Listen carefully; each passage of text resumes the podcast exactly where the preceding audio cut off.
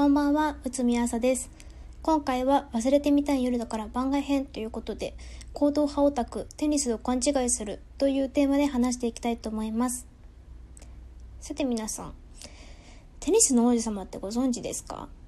主人公の越前龍馬が中学1年生でちょっと生意気かましながらも名門テニス部に入部して成長していき途中から人間離れした技が飛び交うようになる伝説的なスポーツ漫画なんですけどまだそのテニスの王子様が人間離れしつつもそれなりにテニスの範囲内に収まっていた頃私はちょうど中学1年生で当時はアニメーション部に所属していたんですね。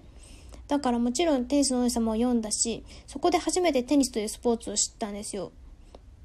で行動派オタクなので急遽友達を誘って中学1年生の秋から女子テニス部に入部したんです。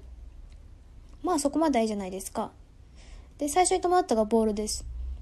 テニスの王様だとボールの軌道って線で見えるんですけど現実だとボールは点でしか見えないんですよ。だからラケット振っても全然当たんないんです。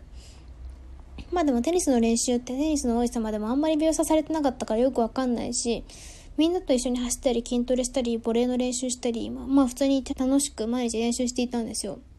ただとにかく試合経験が全然なくってテニスコート3面あったんですけど高校テニス部も男女分かれてて中学テニス部も男女分かれてる状態だからあんまり試合に使えるような時間なかったんですよね。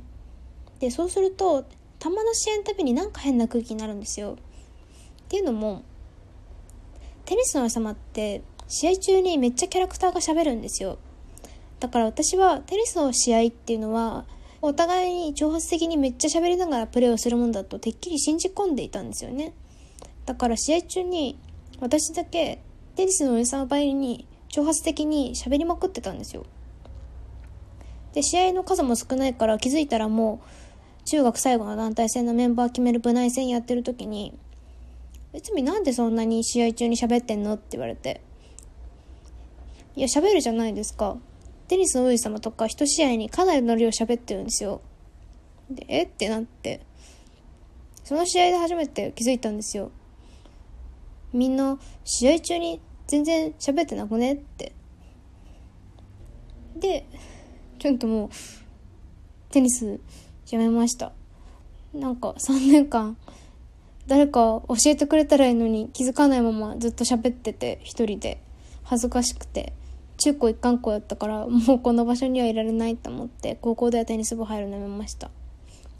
そんなわけで。忘れてみたい夜だから。本当に忘れてみたいんですけどどうやったら忘れられますか？誰か教えてください。おやすみ。